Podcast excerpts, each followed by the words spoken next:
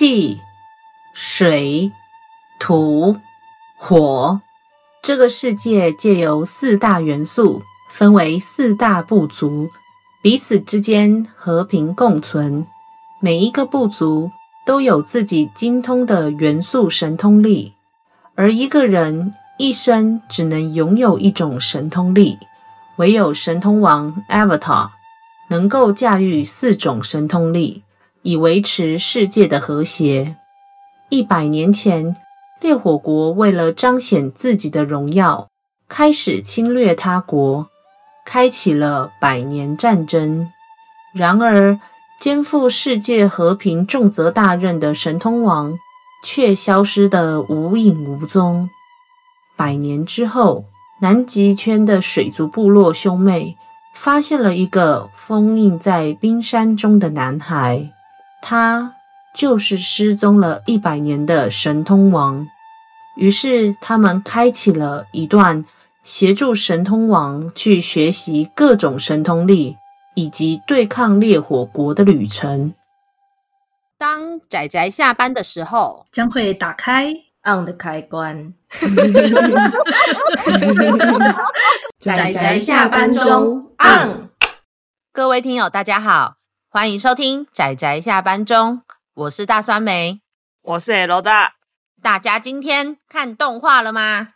今天要介绍的作品，我个人觉得。非常值得推荐，虽然不是新作了，真的，但是真的很好看。没错，没错。哎，我其实真的要说，这部作品其实我十几年前，它大概是二零零五到二零零八年在美国上映的。哦，对，是欧美动画哦。哎、嗯，我想我们的听友可能会觉得很奇怪，就是我第一次主讲一部动画，然后讲的就是欧美动画，没有啦，日本动画也很好看，可是。大家懂得，这部太好看了。而且我十几年前的时候去朋友家看电视的时候，其实有看到这部作品。不过那个时候我就看到那个形象，就是说西方的动画，就是欧美动画来创造一个像和尚一样的角色，会有什么好看的？嗯，就是一种披着东方皮的西方冒险故事吧。对对对，我就是这样子的刻板印象，还有歧视，还有偏见。然后现在过了十几年后，我要说对不起，我错了。现在就是真香，对对，香爆，真的。其实那为什么我会跑又回来看这一部作品？其实就是我去年的时候啊，我的英文家教就推荐说，诶，可以来看这部作品学英文。我就说好啊，那不然试试看好了。再怎么样，动画还是对我来说比较好入口。结果我就发现，我一看就停不下来了。我从今年一月的时候，我我看完了《妄想代理人》，L 大家也有看，然后也是神作嘛。然后后来接下来这两个月开始看 Avatar，我就是满脑子 Avatar。这两个月来，我就是一看就完全停不下来，而且我就直接开着英文对话跟英文字幕，直接看了一整部。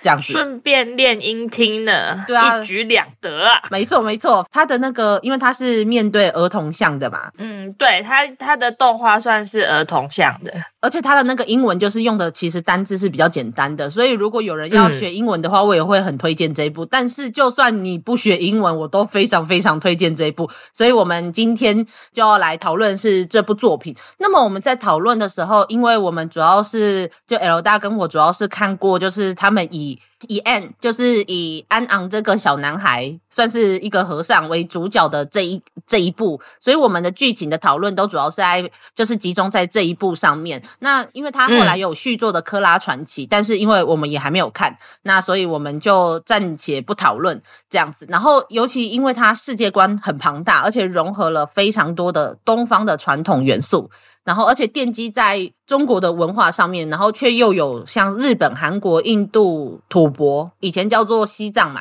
的设定。嗯，那所以，可是它却是美国的动画制作小组创作出的作品。我到现在还是觉得这件事非常不可思议，就因为它其实几乎没有不会让你感觉到那种文化挪用，或者是那种歧视其他文化的那一种做法，的那种。就是可能会用一些比较戏谑的方式去呈现可能亚洲的文化什么的，基本上这部上面是没有这个问题的，真的。而且像例如说，我每次都很想举例那个 Moana，就是海洋奇缘嘛，就是它里面的那个有一个角色叫 Moi，Moi 是算是他们那种太平洋岛上的那种群岛上面的一个传说中的英雄，然后他的形象跟在动画中的形象其实是很不一样的。而且就是他是把他设计成一个矮矮而且非常胖胖的一个男男生，可是，在他们的传说中，嗯、他们的英雄不是长这个样子的。虽然说它里面的故事其实很不错，哦、可是其实那个时候就那几个拥拥有这个传说的岛屿的居民，其实对这件事其实是有抗议的这样子。但是因但是我们其他外面的人不会知道嘛，因为毕竟跟我们的文化跟生活背景有有落差，所以就我觉得这很容易造成一种就是刻板印象啦。那我觉得，可是这一部作品就完全没有这个问题，至少以我们的文化背景来说，我觉得我完全没有感受到这种负面的影响或是负面的想法。虽然你你还是可以看得出来，这个是西方人做的作品，做的作品。对，嗯、没错，但是因为他们是我说了，他们是美国的动画小组，可是他们却不用美国或者是欧洲那一种影视作品中很常见的国家的奇幻设定，什么精灵啊、矮人啊、勇者、剑与魔法那一些，所以目前我们这一集动画我们会被归在奇幻乐里面的混合式奇幻里面，嗯，嗯，这样子。但是因为提到了宗教又有武术。对，所以我今天为什么会找 L 大呢？因为 L 大就是我们家最拥有多元兴趣，又钻研宗教，又有武术底子的优秀的优秀的一位我们的固定班底。我我我没有优秀，我也不是固定班底啊。这个这个叙述完全就是有问题的部分，就是呃，没有没有没有没有像呃。大酸梅说的这样子，我就只是比较 比较奇怪的一个人而已。屁屁屁！而且我们恭喜 L 大这个月成为了正式的道士，我们恭喜他，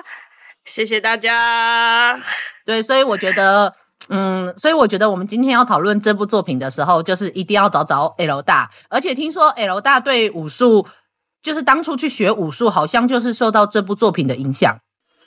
诶，这部作品对我的影响，应该是说会让我想要去尝试更多元的武术，因为呃，武术这种东西的话，它在尤其是中国这边的国术这一块的话，其实它是非常丰富的。尽管现在很多可能习武的人练现代格斗的人，可能不会。就对他不是有非常好的评价，但是我个人认为他还是非常有价值的。在不管是在练习他的套路，或者是他的一些动动作的时候，我觉得对于身体的使用上面都还是有蛮多的提升。这样子哦，嗯，刚刚你说练现代武术的人可能会觉得，可能对这些武术有一些不以为然，是吗？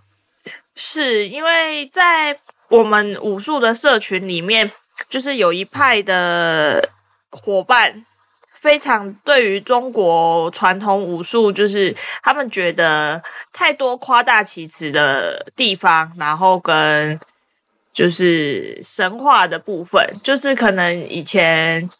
民国的一些大师有一些神话，就是在这几年可能慢慢的被。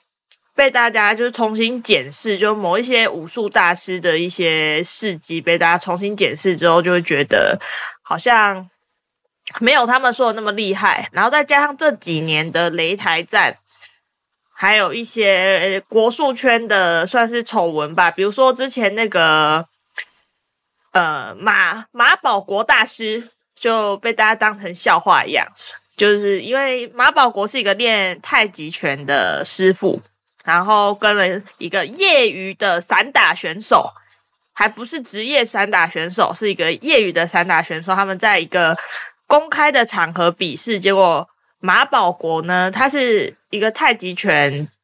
他自称是一个太极拳的掌门人，结果就大概两三下就被 KO 了。然后，然后这件事情就是在武术圈也是传的沸沸扬扬，然后所以就会有一批。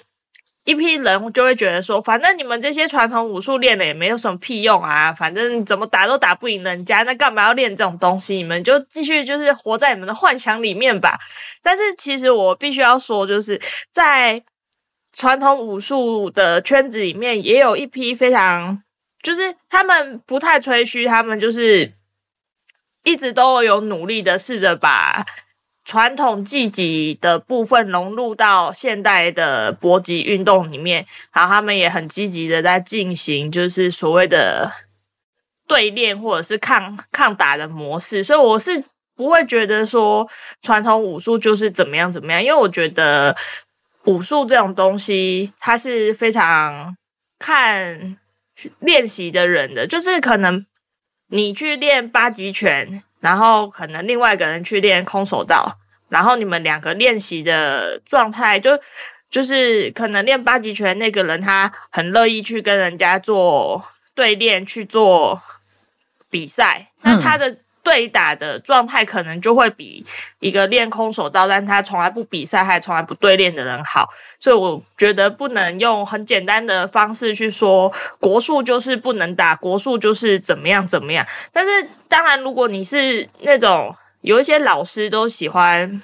比较喜欢讲一些比较玄妙、脱离物理范围的、脱离物理范围的那种训练模式。或许就会让人家觉得有点诟病啦，因为那种东西很难去验证。嗯、那他又要把自己讲的好像是什么一代的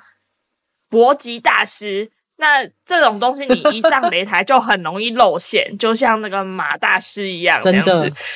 对对对，Wow 我觉得这是目前国术的问题啦。嗯。哇塞，我们不愧是 L 大，就是钻研的非常深。所以等一下我们在讨论武术的部分，我也会非常的依靠 L 大。我们就靠 L 大就可以讲完我们这一集节目了，大家知道吗？哎哎哎，不不不不，我剧情的部分还是就还有一些文化背景的部分还是要靠你啊。哦哦，好吧好吧好吧，则这样好了，那那。就是我们前面稍微就是因为提到了武术，然后所以稍微解释了一下。那我觉得 L 大提到的部分很不错，因为毕竟我们的节目基本上应该是比较不会跟所谓的武术有相关。那难得碰到了这么一部作品，所以大家就是可以这个时候来听听看，就是关于武术，还有包括一些他学习上面的一些事情这样子。我们今天要讨论的这部作品就叫做中文名字叫做《将士神通最后的气宗》。但其实说句实在话，如果你只单纯看中文，而且你也没有看故事内容的话，你可能会对这个名字会觉得哪里不太对。我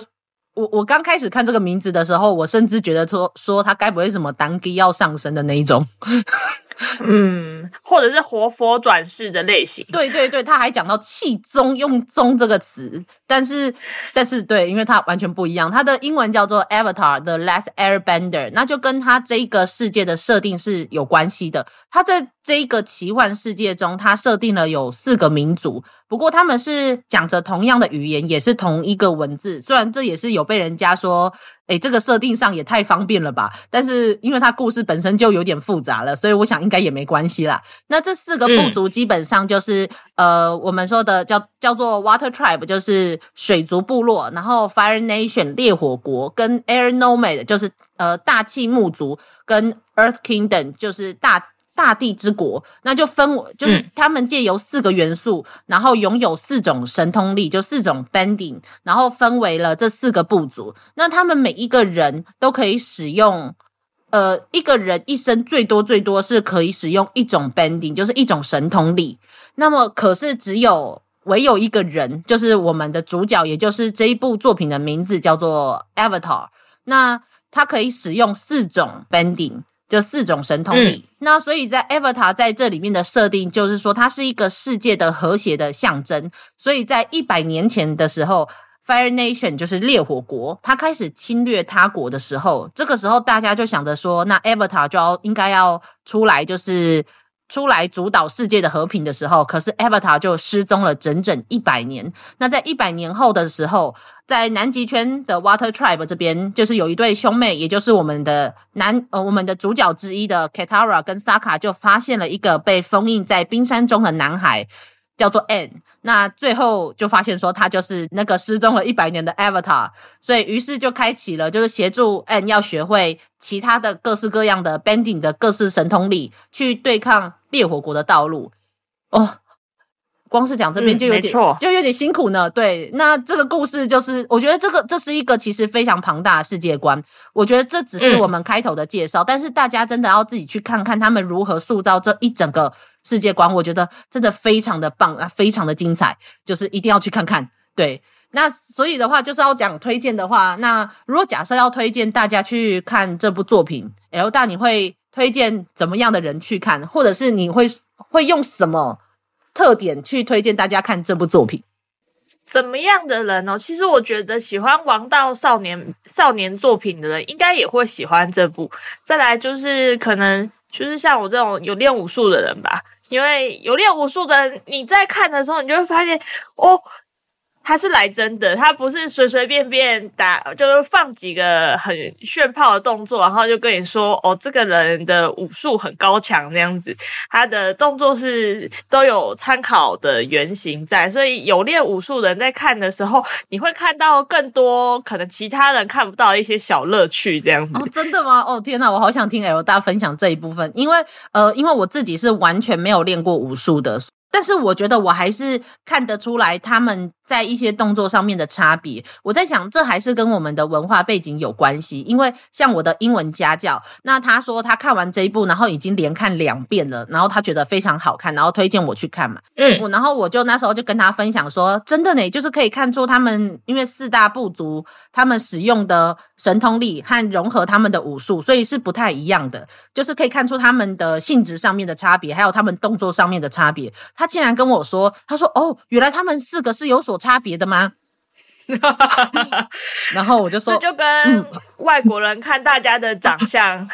看亚洲人的长相看起来都一样，大家都长得一样啊。”是啊，是啊。然后我就说：“哦，就是你看 L 大就可以看出一些小细节上面的。”有趣点，然后我就可以看那个哦，就是有不同的武术呢的那种有趣点，然后还有，可是就算你真的完全不懂，就像我的英国家教一样，但是你一样会很享受这部作品，因为它这个武术其实重点还不只是说它是一个神通力的呃来源嘛，那它我觉得它最重要的是还融合了，就是这一些创作者他们对于他们了解了武术的哲学跟。这个武术本身的核心思想的概念，然后融合进他们的设定里面，我觉得这这是他们设定武术上最精彩的部分。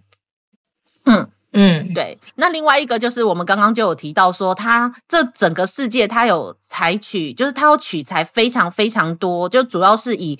呃我们说的中华文化嘛为主要的取材的来源，但是它仍然有各各式各样各地的那种风味风味，好像吃吃什么菜。对啊，因为你看，它不是有什么日本日本风味没有啦，就是那个金岛，它上面的人，金岛，对啊，就是它上金岛战士们，对，那个 Kyoshu 战士们穿的完全就是日本人的服装啊，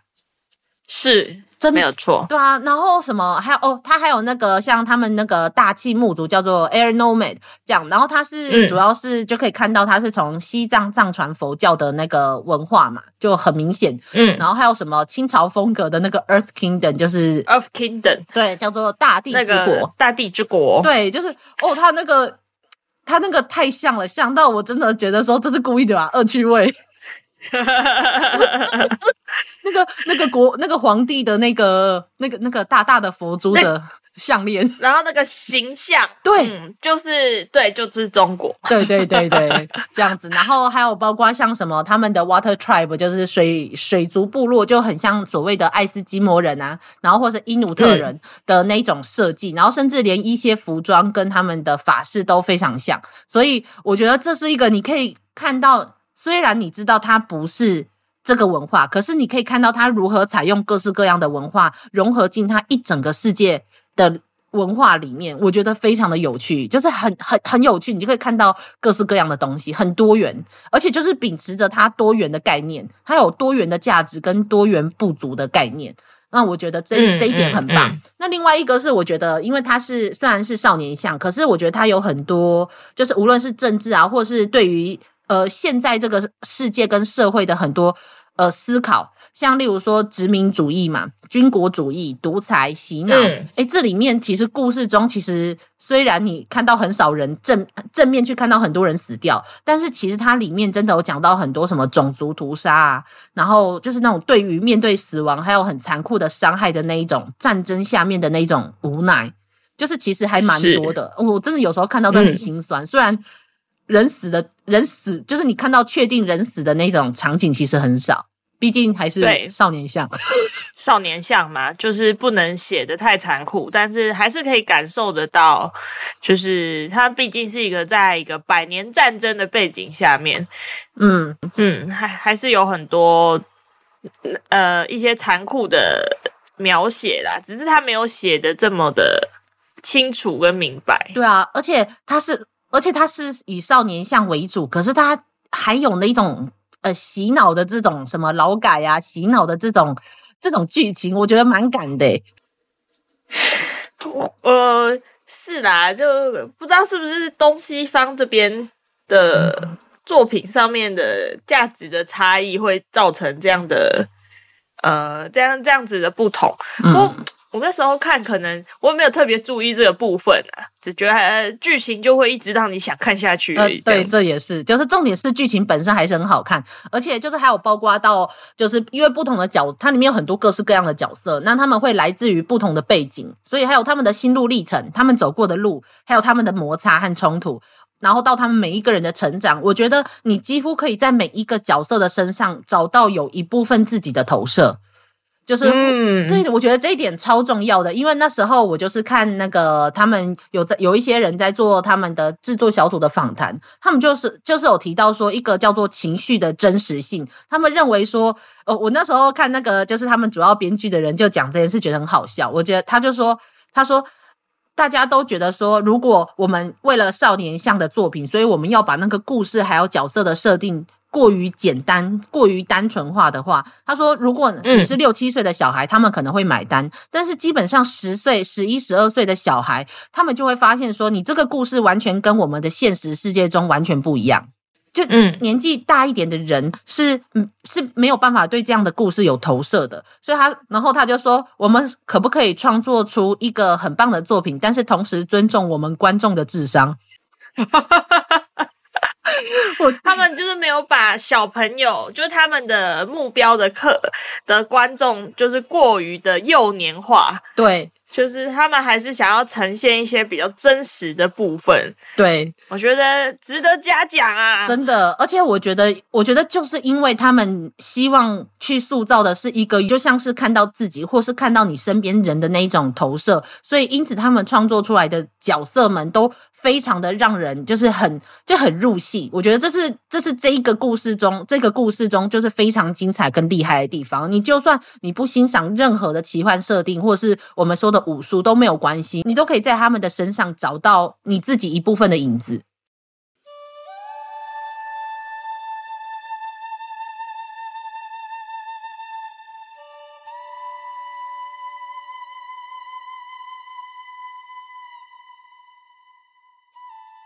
所以就是哦，天哪，好好推荐！我们就是在这里花式吹捧，不过没有关系，我们要继续吹捧下去。我觉得还有一个很棒的是，我不知道是不是因为美国的动画比较有。资本，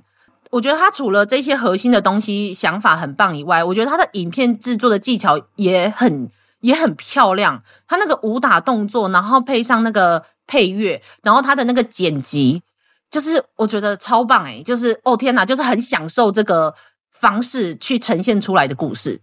就尤其像它里面的设定是说，除了安，就是除了主角 An 以外，他还有一个另外一个算是反派的角色叫 Zuko。那他们在双主线进行的时候，可能一整集的动画就会切换他们两个的视角，然后去讲很多故事，讲然后你去映衬他们两个人的心情。这样，我觉得这种设设计也非常棒，因为出现了出现这这种做法出现了几次，然后我觉得都映衬的非常好，而且它里面的那个战斗场景非常好看。我真的要说，你就算不享受任何的故事，你去看他的武打画面都非常漂亮，这样子啊，嗯，所以啊，真的是好啦，总之就是推荐大家去看看。所以，但是因为刚刚刚刚 L 大就有说，就是如果喜欢武术的人，他会推荐去看嘛；喜欢王道热血的也会去看。那么，我们前面讲了这么多，然后而且他们的作者群中都有说是跟日本动画取材，但是我会说这部作品其实让我觉得跟某一部日本的漫画，或者说也有改编成动画，我觉得很像。然后大家要不要猜猜看是哪部作品？日本的动画吗？对，我觉得它有很多核心思想，就是它的中心的精神价值很像。就它有出过改编，出过两次动画，不是两季哦，两次动画，对。两次啊、哦，对，两次。这么一问，我还真想不出来，这太问的太突然了，来偷问。好啦，其实对，因为其实日本动画，反正日本的动漫画真的非常的多。但是我后来看完这整部作品，那我后来有看第二次，但是我是挑其中特别几集看，没有全全部一次看完。那么，它真的让我想到的是《钢炼》，钢炼哦，对。有哦，有一些重叠的部分哦，对，有一点。对，就先不要说什么少年王道热血，你知道吗？就是有个想要掌控全世界的反派啦，到处冒险寻找可以解决自己问题的方法啊，找到各种伙伴啊，巴拉巴拉，反正这些都是少年向作品很常见的。但是我觉得，就是因为他们的重点都是放在所谓的战争上面嘛，冲突还有战争，嗯，所以然后。然后一部分是他们的世界上面的设定，像例如说《钢炼》里面，它是要讲求说你要了解各种元素，然后还有如何应用。像例如说男主角爱德华·艾利克，他不是因为有机械铠嘛？那他要去理解说他机械铠的构成，它里面的元素构成，然后才能够随时把它变换成它适合现在这个战斗场景的一个，就是变换成那个形式，适合自己的形式，然后可能会变成不同的形状。那到了就是在这里面，嗯、就是它也是讲求说你要了解各种元素，然后像例如说呃，water bending，就是 Katara 在打架的时候，他会使用水改变成的各种形态，然后去打架。但是重点是你要了解它的应用方式。嗯、对，对，我觉得这点其实很像。那虽然说他们的设定上是不一样的，那另外一个是我觉得还有一个很重要的是团体战的重要性，因为其实有很多你知道少年漫画不是都是在那里打，就是一个人对，就是一个。一个伙伴，然后对上一个 boss，嗯，就是大概就是主角打打天下啊，对啊，对啊，怎么打都是主角赢啊，对啊，大概就是这样。可是你就会发现，在钢炼里面，他讲求的不是说哪一个人然后变得特别强，他甚至知道说他们的反派超级强，所以于是他们就既然一个人打不赢，嗯、那怎么办？那就 两个去打，那就大家一起打，对。所以就是我，我就可以感受到，在那个 Avatar 里面也是这个样子，就是他有很多对战，其实都是两，他们呃都是主角，他们这边可能两三个人，然后各自使用他们自己无论是战术啊，或者是能力，一起去打对方，而且不仅是应用在打架这件事情上面，还有包括到他们的战术上面，嗯。对，我觉得这个是哦，我真的，因为我非常欣赏钢链这一点，所以我那时候看到 Avatar 有这样子用的时候，我真的觉得很开心。那另外一个就是，我觉得还有一个很棒的超像的，就是一个叫那个一为全，全为一的那种概念。嗯，尤其当他们就是在理解，就是如何去使用元素，然后就是你要了解每一个元素，还有每一个 bending，你才能够更了解你自己。你是这个全部的一部分，然后这个这些其实都是你的那种啊，我这太这这完全要讨论到很哲学的概念，但是总之我觉得它这一部分跟钢炼非常像，所以我觉得它是那一种，甚至到结局的时候，他们的核心的价值其实也几乎是几乎是一样的，他们的主主角的选择也很像，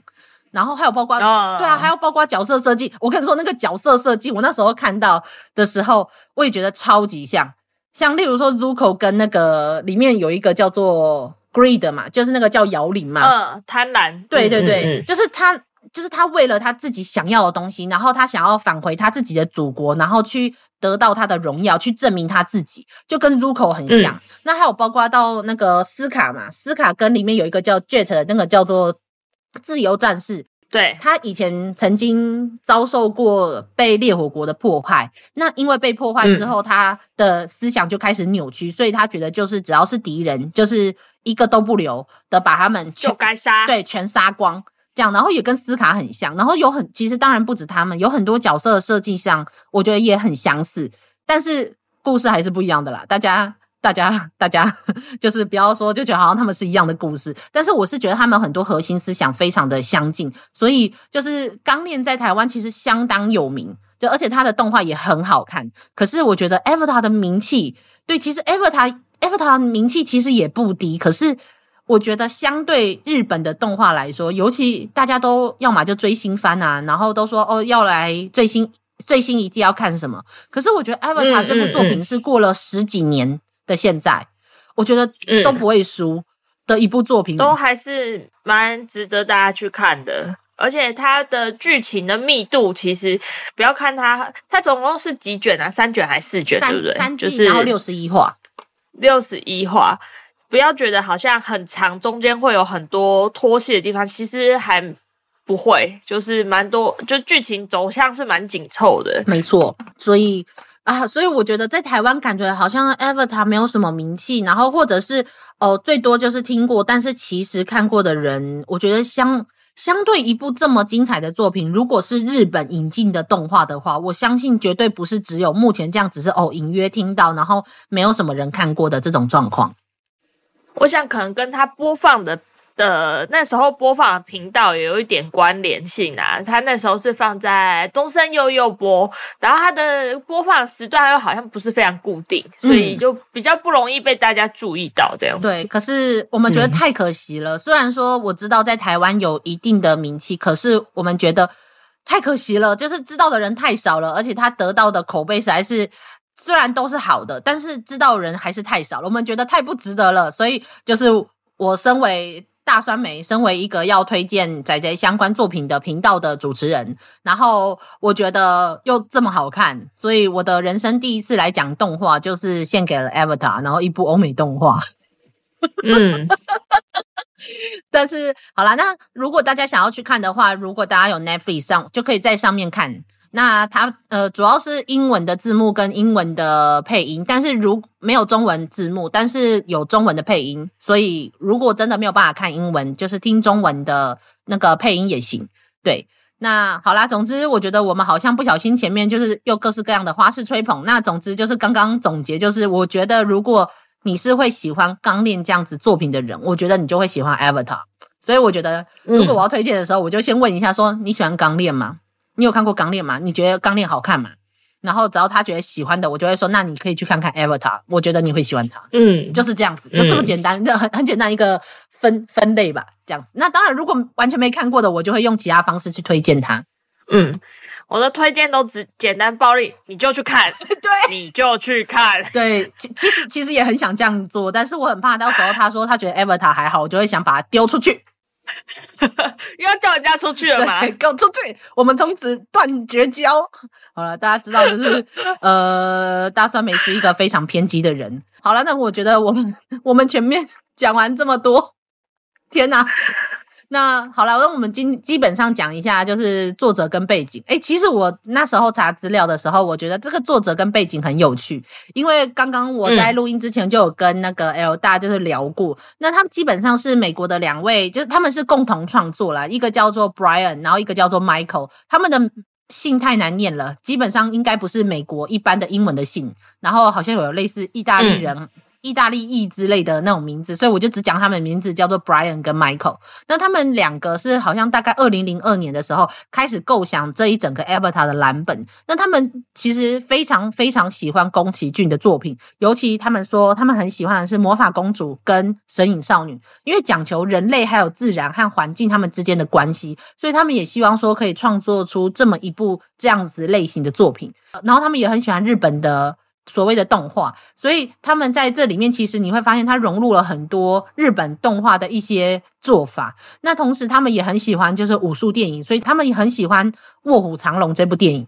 那当然，他们也看了很多武术电影。我那时候去看他们的纪录片的时候，就说：“天哪，他们看过的武术电影比我还要多，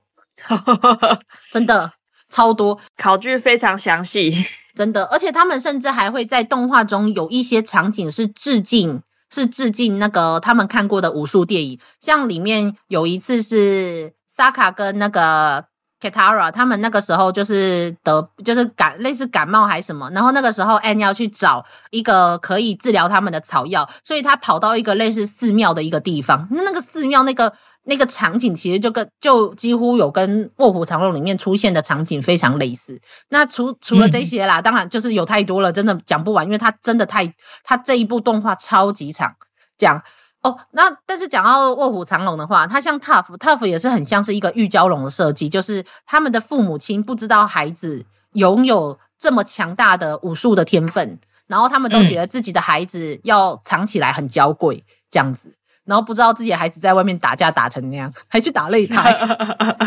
超好笑。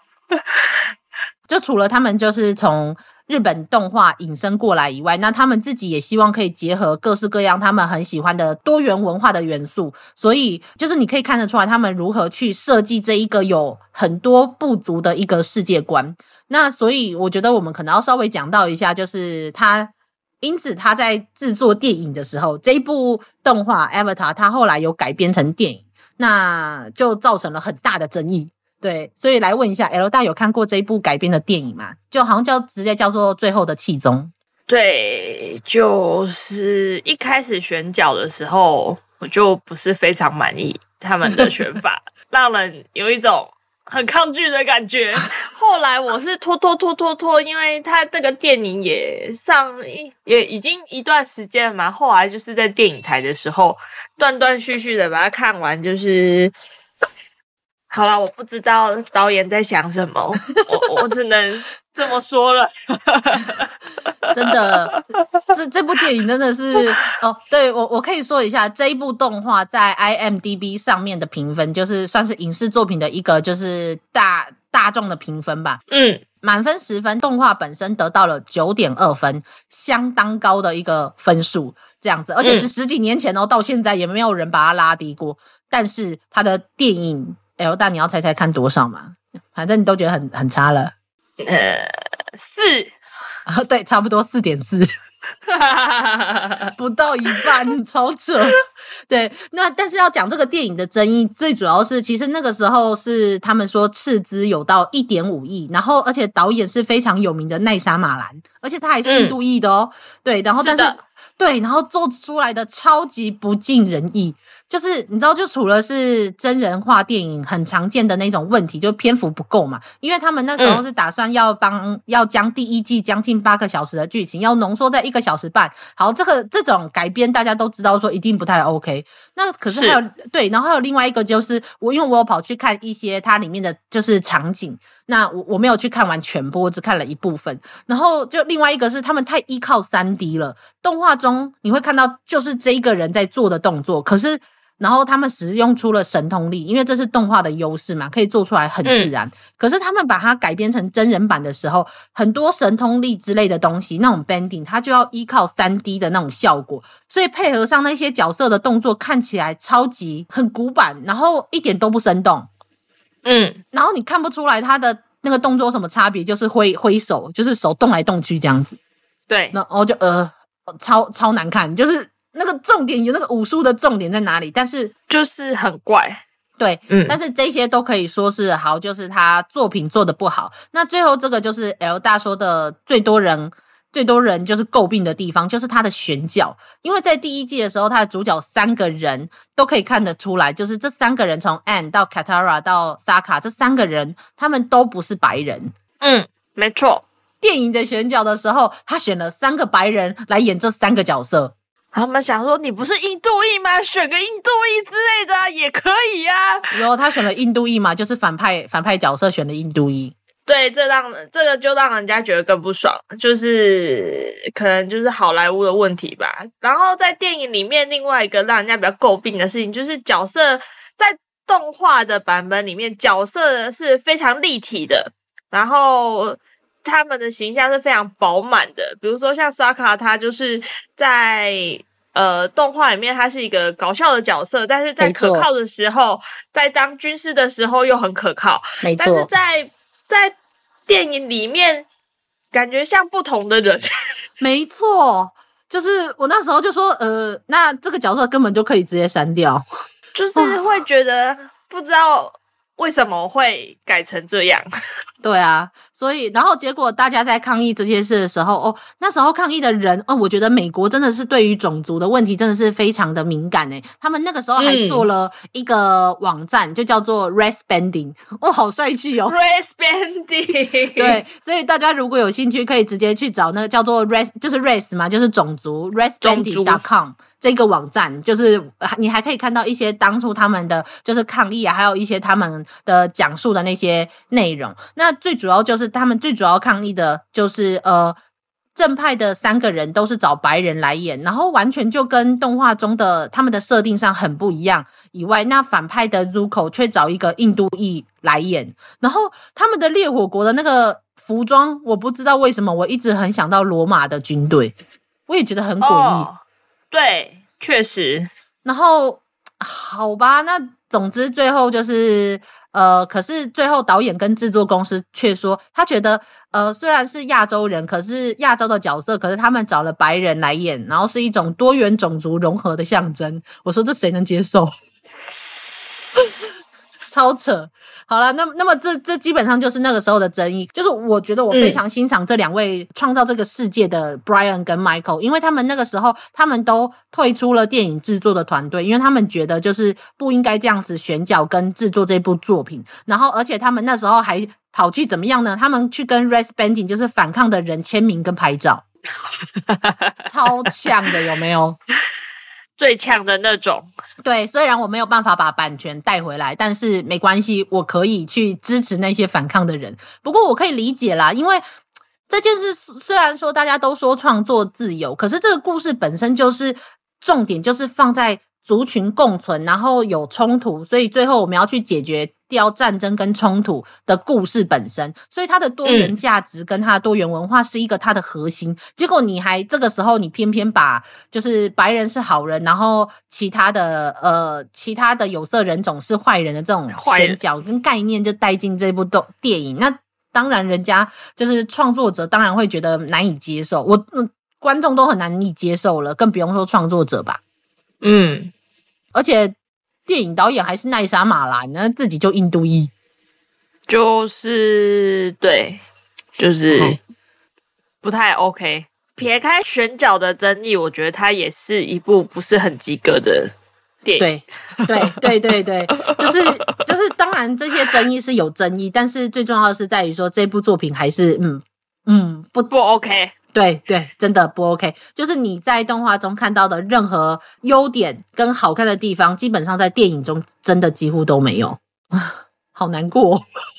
对，讲完都不知道说些什么了，真的好悲伤哦啊！好啦，算了，反正总之就是跟大家讲一下他电影的争议，因为其实我发现说，好像讨论这部电影的文章跟内容，其实反而比讨论动画的。文章还要多，我不知道是不是因为时间的关系，就是因为电影比较新。但是我只能说，比起看电影这件事，我们更推荐去看动画。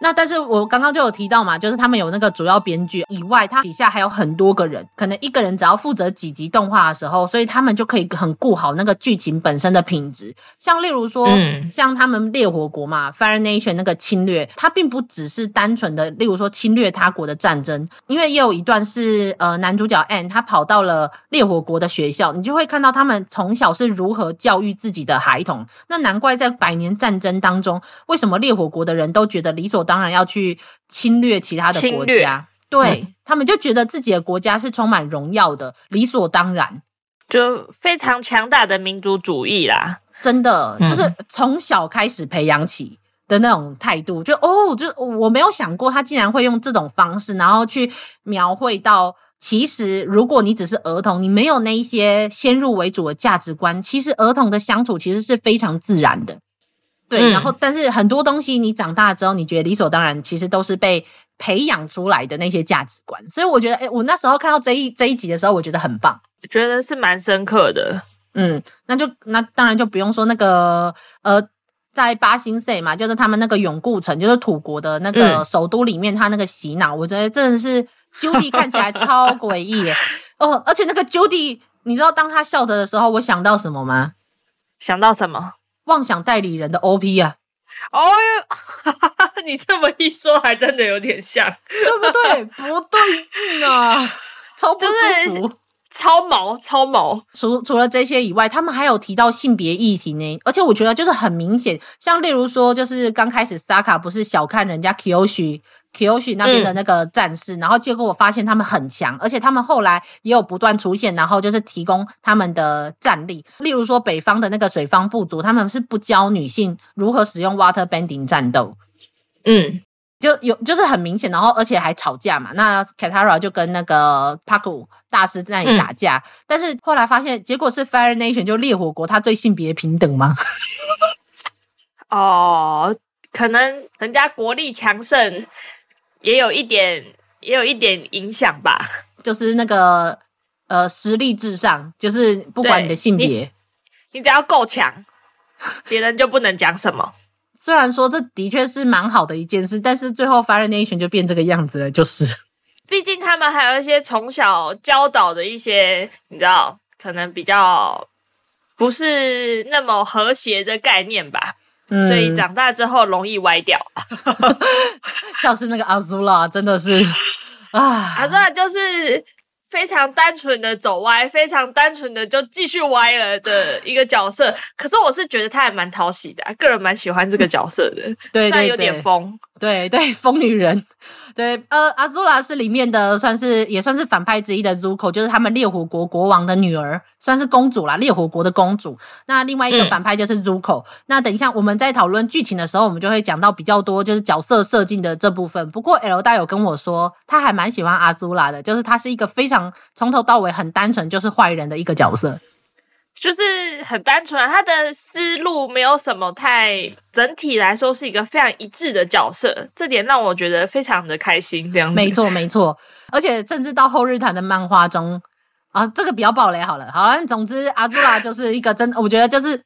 看一看也蛮心酸，但是看一看真的蛮，至少他的确是比较单纯一点的角色。好啦，那他们的那个制作小组中，我觉得我不得不提一个，是那个他们的那个他们请来的武术顾问叫做 Kisu，Kisu 师傅。嗯超厉害，他是练洪家拳的，他主要练洪家拳，可是他自己也很喜欢去研究其他的武术，大概就跟我们 L 大一样。然后，所以他那时候担任一整部的主要的武术顾问。我觉得他们最棒的是，你会发现说他们的动画中不是用动态捕捉去录制那个武打的画面。我去看完他们的纪录片，他们既然是你知道，就是真人对打。他们讨论完说：“哦，这一集故事中会有怎么样的真人对打？然后他们真的是真人对打，而且会录下来。那录下来，而且他们不止录一次，他们会录三次，就是同样的场景对打场景，他们会打三次，然后录下来录三次，然后再借由看这个影片，然后去做他们的动画内容。这好好高成本啊，真的。然后我就想说，那难怪日本动画做不到，没有钱吧？”哈哈哈哈经费的限制，经费的限制。对，所以我觉得为什么很多武术场景可以做的这么好，不是没有道理的。就是他们对于这一部分有要求，嗯、然后他们也有一部分可能是商业商业性，对他们真的是取得商业上蛮大的成功，所以最后他们愿就是后后面的资方愿意投资这件事情，我觉得还是有差啦。嗯、听说他们甚至还有那种一集会烧到五十万美金，美金诶、欸的那种程度啊，对啊，这个成本日本都不知道出几套出来了，真的。其实当然啦，日本的动画一集可能也是烧个几百万，有可能几百万到几千万的日元，但是可能那是一个那一那一集那一季的故事中可能特别突出的某一集，像例如说大家知道的《鬼灭之刃》的呃第十九集，就嗯那个画面就惊天地泣鬼神，然后配音什么全部。超赞赞爆！但是不是每一集《鬼灭之刃》都是那个样子？是，对。虽然说，就是我觉得他们他的那个动画本，就是《Avatar》这部动画有很多运镜上面，我觉得它的运镜跟其实跟日本的运日本动画的运镜有点不太一样。因为像日本的运镜，他们就会很常 focus 在，例如说半身或者是呃主角，就是角色他们的脸上面的表情，然后配合他们的武打画面，然后他们会去切换很多种角度，然后去看他们的武打画面，然后看起来会很紧凑。可是我觉得在《Avatar》里面的运镜就会比较。单纯，因为他选择的是说，例如说他可能会选择一个比较远、半远的一个距离，然后可是可以看到现在对打的两个人的全身，然后你可以非常清楚的看到他们现在在怎么对打这件事情。嗯。我觉得跟日本的战斗的那个画面，我觉得他们的选择的方式有点不太一样。不过我毕竟不是动画的专业啦，我不知道我看到这个东西算不算合理。但是因为我觉得就是他们选择了这个比较远的角度，所以我觉得你可以非常清楚的看到他们的动作这件事，我觉得很棒。嗯嗯嗯嗯，就是因为哦，武术真的太漂亮了。好啦，那总之就是呃，好了，我没有要批评日本动画的意思，毕竟经费有限。经费是很大的的问题啦，嗯，真的，好啦，所以总之就是这部故事的话，就是核心很棒。然后我们刚刚也介绍了一下一些制作小组，然后跟一些它的背景的内容。那么，嗯，就是，但是我还是有一些想吐槽的，像就是虽然说我觉得它的那个文化没有什么文化挪用的概念，但是它有一些东西，就是我们可以看得出来他是西方人，像例如说一个。大将军，然后他们在里面把他取名叫真真，真真将军，对，就会你知道，就是我当当然也不是说不可以叫真真，但是以华人的观点，应该说以东方亚洲人的观点来看的话，以亚洲人的观点来看，就是蛮有趣的，对。对对，蛮有趣的，只能说蛮有趣的。但是，但是我那时候看到的时候，其实我噗嗤笑了一下。对不起，就是感觉好像在叫小孩的那个音哦。还有那个推跟拉，里面有提到那个神灵的名字叫做推跟拉。嗯、然后我觉得用英文写起来看起来很有气势，但是如果写成中文就哪里不对劲。我觉得就很像那种饭店大门口的标识。这门是要推呢，还是要拉呢？就是这样。但是，但是我跟你说，因为我是看英文字幕，我那时候看他这样讲下去都很自然，我自己都觉得很自然。那后来我就想，嗯、后来我是看到他们在讲说，哦，就是呃，水方部族是如何的看到了，就是海洋跟月亮他们那个潮汐，就是推跟拉的作用。我就想说，所以推跟拉是那个推跟拉吗？就是那个推跟拉。对没有错，你想的没有错，所以我就说，就是还是有一些小小的、小小的想吐槽的地方啦，这样子。然后，但是，但是故事本身还是很棒，只是有一些这种细节，你就可以看得出来，就是它的取名的概念，还有它一些使用的概念，其实还是很西方人呐、啊。我我最其实一开始让我感受到西方西方元素的是，它是使用四个元素。而不是用五行。Oh. 我那时候一看就想说，这个是设定，我大概知道是架空的设定，但是就是因为它是算是非常亚洲风味非常浓的作品。那个时候我一看，我想说火土水气嘛，嗯、然后我那时候一看想说，哦，为什么是用西方的四元素，而不是用五行做代表？像这应该是那种欧美的作品那样子。那时候我在想说。会不会有什么，就是在是使用这四个元素，不是用五行，我会不会有一些什么觉得很奇怪的地方？后来看看是没有，完全消除了我这个疑虑。嗯，然后至于五行金木水火土，金木水火土，后来的剧情，嗯，好像也有类类似的东西出现。嗯嗯嗯，嗯嗯对。L 大讲的就是我们接下来要提到的内容。那么这一段就是基本上我们几乎就会讲到更直接的剧情的部分。我们前面会稍微提一下，就是提一些背景跟想法。但是接下来我们会讨论到的内容就是会有剧情，所以介意剧透的人就是先去看完六十一集动画，加加日后谈。对对对，加上日后谈的那个漫画，因为我们也会提到漫画部分，漫画太好看了，所以。大家就是记得，就是我们要先踩防雷线。对，哎，其实不只要踩防雷线，我觉得我们应该说不定，我们这一我们这个要算一集节目了。就是那这样子好了，我们这个应该是会分成上下集，所以大家记得等一下去听下集，嗯、不然话实在太多了。所以好，那大家记得要去听下集哦。啊，上班，上班，我不要工作，下班了，回去回去工作喽。惨了，干！我还真的是打英文的，我应该要怎么讲？呃，可是我不知道它它中文是什么，它的中文是什么啊？Water Tribe 的中文是什么？水方部、呃、水水南方水族水南方水族、哦、水族部落，因为它有北方嘛，所以要讲水族部落。嗯、对对对，水族部落，呃、部落然后跟烈火国，嗯、然后跟大气木族、呃，对，然后跟然后大土土强国，大土大土强国。嗯，为什么？就为什么我们要讲中文讲的这么？结果讲中文反而比较有困难呢？就大酸梅啊。